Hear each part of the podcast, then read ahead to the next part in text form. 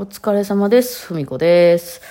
はい、えー、クラシックシリーズね、続きやっていきましょうかね。どの辺まで来た？ロマ派のも、ロマ派っつってももうほとんど近現代の1800年代後半から1900年代にかけてというところでしょうね。この辺ね、ちょっとね、1900年ぐらい入ってくるともう現代音楽って言われたりして、まあ、近現代音楽って言われたりしてくるんですよね。もうそのベートーベンの流れでは全然なくなってくるというか、まあ、流れは繋がってるんですけど、まあ、この辺になってきたらね、あの、全部残ってるんですよ、もう録音から。まあ、録音なくても楽譜も全部あるし、もう写真もある時代やから、あの、もうありとあらゆるものが残ってもってて、今の SNS 時代じゃないですけど、だからもういろんな人がいろんなこと書いてるのが、そのめっちゃ昔の多分モーツァルトの頃とかベートーベンの頃とかって残ってないんですよ。で、その頃超認められてて、超その流行ってたりとか、その、あの、もう国ですごい国を挙げてみんなが熱狂してたものなんかは残ってるけど、それ以外のあの、他の人が書いてたものとかもうなくなっちゃったりして古すぎてね。あ残ってないみたいなのがあったから、その、そういうちょっと、なんていうの、主流以外のもんはあんまりわからないんですけども、この1800年後半になってきたら全部残ってるんで、もういろんな人がいますよ。あまあ別に昔からいたんでしょうけどね、残っちゃってるから。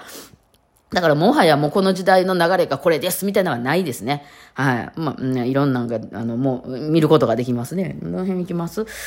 えー、1872年、ボーン・ウィリアムズ。あ、イギリス系ね。イギリス、ボーン・ウィリアムズとかホルストとか、この辺は、イギリスはちょっと独特な感じはするけど、まあ、それはいろんな人がいたやろうけど、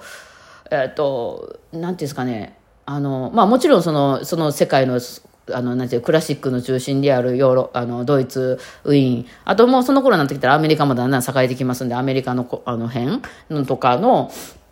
あの、最先端行ってる人と、あとはその国民学派って言ってた、その、いわゆるその地方で代々伝わる音楽、民謡とかを取り入れた、そういう、あの、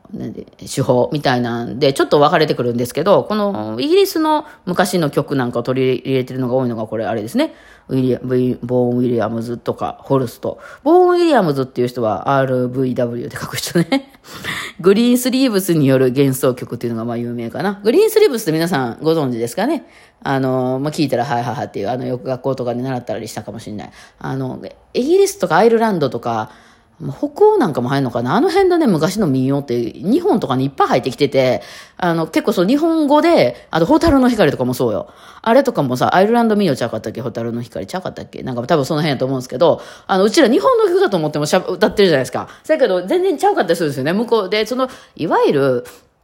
その、最先端のちゃんと音楽教育を受けてない、要するにもうその辺の子守歌歌ってるお母ちゃんとかね、あの、畑耕してるおじいちゃんとか、あの、そういうね、ね、今日も頑張るぞみたいな、あの、歌っていうのは、それいろんな地方が、そのヨーロッパにもあるし、日本やったらなんとかの子守歌とかありますやん。あとはアメリカやったらブルースとかね。あみんなね、ペンタトニックっていうね、ドレミソラっていうね、音階を使ってるんですよ。ヨナ抜きって言われるやつです。えー、大体だからね、原始的な、あの、そういう教育を受けてない人っていうのはそこにたどり着くんちゃうから、たどり着くっていうか、その、全然意識はしないと思うんですけど、その、えっ、ー、と、こう、どれ、ファーとか C を使わないドレミソラソミレード、ほら、これ演歌っぽいでしょ？じゃあ、じゃじゃじゃじゃららららみたいな感じでしょ？だからその人間が何もそんな教育受けなくてもつい歌うみたいなのがそこなんだと思うんですよ。でももっと高度な、えあの、ちゃんと教育とか受けてる人っていうのは他の音も使っていくみたいなね、感じになるんちゃうかなと思って似てるんですよ、やっぱね、人間が。あの、あの、そういうの作るもんってね。だから結構取り入れやすかったりはしますよね。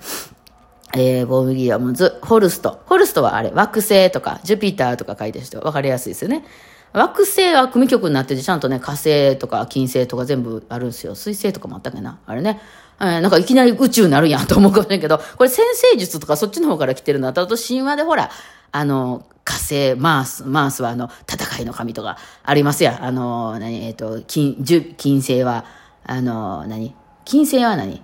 ジュピター。じゃあ、ジュピ、ジュピターは快楽の神でしたね。で金星は、あの、ヴィーナスやな。あの、美の神ヴィーナスみたいなあるじゃないですか。そういう感じですね。そういう流れで。あもちろんその頃そういうあのちゃんと天文学とかはあったでしょうけど、そっちで寄ってるというよりかはそういう神話とかに載ってる感じかな。えー、だから火星とかは戦いの神とか言って、なんかあの、水戸黄門みたいなのがね、だからだんだんだんだんみたいな5拍子なんですけど、あの、始まるみたいな。あの、まあ聞きやすいね。火星、でも聞きやすいよでも火星と木星ぐらいかな。あとは、まあ、あの、ちょっと、まあ、金星もまあまあまあですけど、まあ、木星はね、もう、ズバ抜けて覚えやすいというか、木星も全曲聴いてください、一回ね。一番初めのとことかあんま知らへんかもね、なんかガシャガシャ言ってるとこね。えー、そうなんです。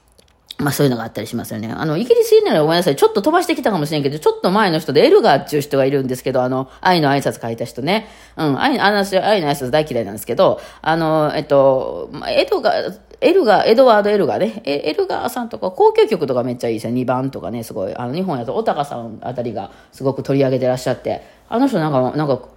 表彰されてましたよね、きっとね。あの、イギリスの人、方からね。今、イギリスはあの、エリザベス女王のあれでいろいろなんかね、あの、偉い人がいっぱい集まってるっぽいですけどね。うん。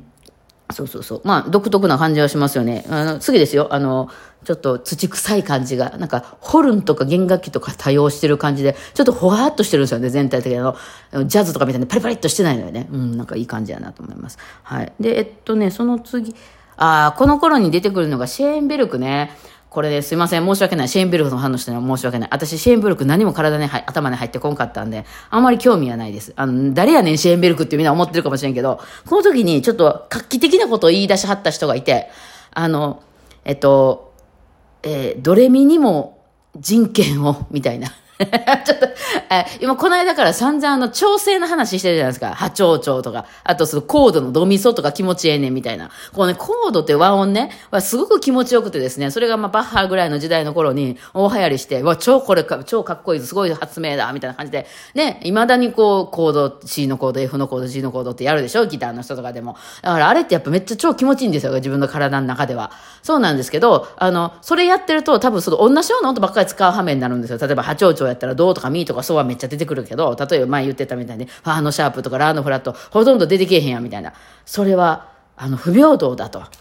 全部の音を全部均等に使っていこうって言い出したのがシェーンベルクなんですよ。まあ、シェーンベルクっていうのは多分作曲とかの作曲法とかについてめっちゃ研究してた方やと思うんですけど、あの、めちゃくちゃその本とかもいっぱい出してはりも作曲法の本とかいっぱい出してはる人で、まあ曲で言うと、あの、ジョ、ジョーや清められた夜っていうんですか、今、あの、とかが有名かなと思うんですけど、そのすべての音を全部平等に使っていこうよみたいな感じになってます。だから、えー、ドレミアソラシド、ドからドまでの間に音って、あの、12個あるんですよ。えっと、シャープとかも入れるとね、ドレミアソラシーの後にドのシャープとかもあるでしょ入れると12個あるんですけど、12音技法っつって、12個の音を平等に使っていこうと。ね、その、あの、波長長やから銅ばっかりとかじゃなくて、使っていこうってなったらもうね、カオスです。はい。そうなんですよ。だから意味があったんですよ。やっぱちゃんとその、いわゆる気持ちええなと思う音には人間がね、思う音にはちゃんとその、えー、意味があって、じゃあ、じゃあ適当に何でも音をぶっ込んだら、なんか、なんか曲になるんじゃないって言ったら、そういうわけではないってことなんですよ。やっぱ分かりにくい音楽になってくるんですけど、まあ一回興味ある人は聞いてみてください。シェーンベルクの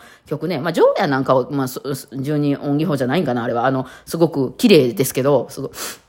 あの、いろんな音をもう好きにね、入れちゃうと、なんていうか、絵で言うとさ、あの、キャンバスいっぱいにさ、もう、殴り書きしたみたいなさ、いろんな色の、いろんな油絵を、もう油絵がこう盛り上がってるみたいな感じでさ、うわーって書いてる人とかいますよ。ちょっとパッと見て何の絵か全くわからへんやつね。その誰かを描きましたとか、その風景を描きましたとかいう、この、こう、あの、精神が不安定にならない絵じゃなくて、なんやこれはっていう。でもそのなんやこれはがすごい勢いできたら、ちょっとこっちも、おーってなるような、そういう音楽とかはあったりはしますよね。シンベルクはまあ、あんま激しい方ではなかったと思う結構こう、なんか静かな感じやったけど、あんと、が私は多いなって思ってる、勝手に思ってる。あんま興味ないからそんな聞いてないんですけどね。うん。あの、ジョーヤのイメージかもしれんけどね。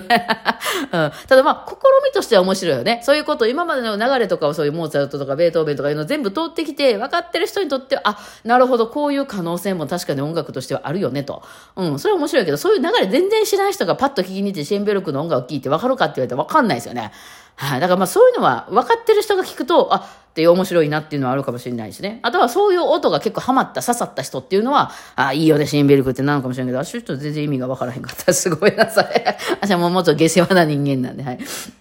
はい。で、えその頃、時を同じくして、ラフマニノフっていう人がいるんですけど、これはもうシェーンベルクの逆を言ってるね、もう超映画音楽みたいな、わかりやすい音楽を書いた人で、え映画音楽っていうのは逆やね。あの、あまりにも綺麗な音楽すぎて、映画でいっぱい使われてるんですよね、ラフマニノフさんね。ラフマニノフはあの、ピアノはね、やってる人は、あの、すごくどうしてもあの、前奏曲とかね、えー、あの、コンチェルトとかでやることが多いんじゃないかなと思いますけど、そう、ピアノの人とか得意な、あの、音楽さ、てか、ピアノの人だけがよくやってるけど、他の楽器の人知らんっていういうので、あの、ショパンとかリストとかありますよね。ショパンもリストもね、あんま弦楽器の曲あんま書いてないからね、バイオリン勉強しててあんまりショパンとかリストとかラフマニノフを弾くってことはないんですよ。アレンジされたものとかはね、弾くことありますけど、クラシック勉強してる人っていうのは、まあ、ラフマニノフもチェロソナタとかその辺は書いてますけど、オーケストラに行って初めて当たるって感じかな。ですね。うん。まあ、ピアノ競争曲2番とか、交響曲2番とか、あとはパガニーニの主題による変奏、じゃあ教師曲か、あれ変奏曲のやつね。あれとか、まあ、有名かなと思いますね。はい。で、わかりやすい人って、まあ、この頃、クライスラーがいます。これはほら、バイオリンの人めっちゃ知ってるじゃん。あの、愛の喜び、愛の悲しみ、美しいロスロスマリン、愛の三部作みたいなやつ。あ、愛、愛の人だけど、あれ嫌いなんですけどね。超嫌いなんですけど、私この曲。まあでも、クライスラーの中で好きなのは、えっ、ー、と、まあ中国の太鼓とか、ジプシーの女とか、その辺ですかね。プレイあれはな、まあ微妙やな。前奏曲とアレグロでみんな好きですけどね。はい。あれわかり、すごくわかりやすい。まあこの人は要するにね、あの、まあめっちゃ天才やったみたいですけど、なんならもう12歳で音大出てるみたいな、首席で卒業12歳みたいな感じだったんですけど、あの、演奏家だったんで、やっぱ売れるような曲を弾いてたし、っていうことですよね。あの、その、いわゆる生活していくのに、そんな、いわゆる作曲法がどうとかそういうのじゃなくて、あの、みんなが受ける曲をとにかく弾いていくタイプの人で、あの、クライスラーは、あの、やっちゃってるんですよ、一回ね。あの、やっちゃってるっていうのは、あの、勝手に自分で適当に曲作って、ベートーベンの昔のまだ発表されてない曲が見つかりました。ベートーベンの主題によるなんとか弾きますとかね。なんかこの一節が、プニャーニの、昔のプニャーニの曲が一節見つかりましたとか言って、8小節出てきましたとか言って、で、そ、そこの曲から、あの、をなんか変装した曲を書きますとか言って、その、あの、見つけたんじゃないのに勝手に出したんですよ。ね。えー、今やったら私が例えば、滝蓮太郎の曲の未発表の曲が見つかったんで、その曲弾きますみたいなんで、私がコンサートとかライブとかで弾きまくるみたいな感じですね。まあ本人死んでるから文句は言ってこないと思いますけど、まあ今やったら怒られるやつですね。ただそれでね、お客さんめっちゃ来たんですよね。そう。で、その、あの、なんかやり方で、ちょっと、あの、わーってちょっとセンセーショナルで、その後それを、まあ自分でばらしちゃうんですけど、あの、いや、じ、実は嘘やねん、そんなんちゃうねん、自分で作ってんとか言ってめっちゃ叩かれたみたいな、あるんですけど、まあそういうのは話もあったりとかする人ですね。まあ今日はこの辺しときましょうか。じゃあお疲れ様でした。